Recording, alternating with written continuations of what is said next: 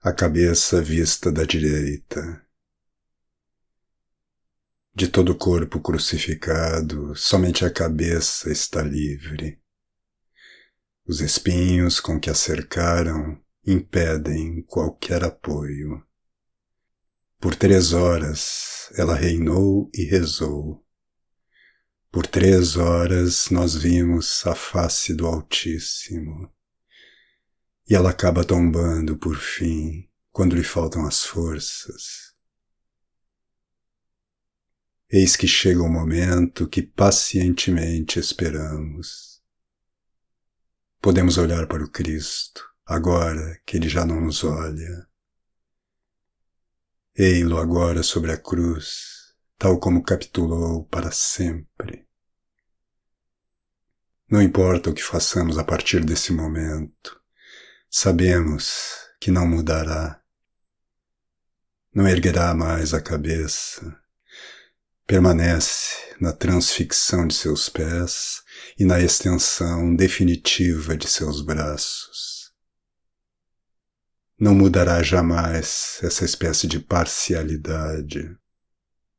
Não importa o que façamos, ele não desviará essa cabeça que se inclina para o nosso lado ele medita, sabia tudo de antemão e suporta os quatro cravos a me esperar. É muito fácil notar que ele não pode se recusar. A morte que está em mim e o amor que está nele são agora uma única coisa.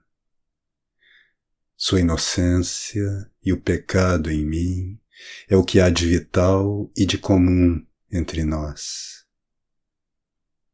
Se Ele é o meu Redentor, onde isso aconteceria se eu não tivesse pecado? Os cravos não seriam tão duros para o seu corpo se eu não tivesse descido tanto. A cruz está firme mas como pesa com ela quem se inclina para mim por seu peso e seu desejo. Tudo que pesa nele tacitamente é meu, como um fruto pronto para ser colhido. A cabeça vista da esquerda Está escrito no livro do Gênesis, nessa história toda cheia de mistérios, que José, depois de uma longa estada no Egito, quando se lê que reencontrou seus irmãos, mandou que toda a assistência saísse antes de revelar-lhes a sua face.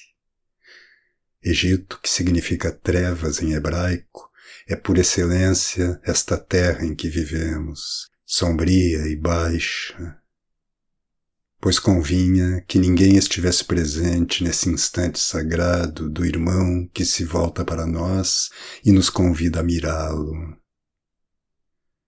Assim quis o Cristo, porque seu coração era forte, ou talvez por causa de seu imenso amor, a muitos santos e santas daqui de baixo só mostrar o seu lado esquerdo. Tudo aquilo que eles fazem ele finge não ver. Quando rezam, é como se ele não escutasse e sua face não se volta para eles. Mas eles sabem e sorriem e não mudam e retornam tranquilamente à semeadura e à vindima. Pois para quem crê, a fé é o suficiente. O que nos reserva a eternidade não precisamos ver nesta vida. Bons servidores, conheceis vosso dever, e é o que basta. Há luz suficiente para vós, e o caminho está todo traçado. E desse instante em que o vosso Criador se voltará para vós com esses olhos sem cólera alguma, ele não quis nem homens nem anjos como testemunhas.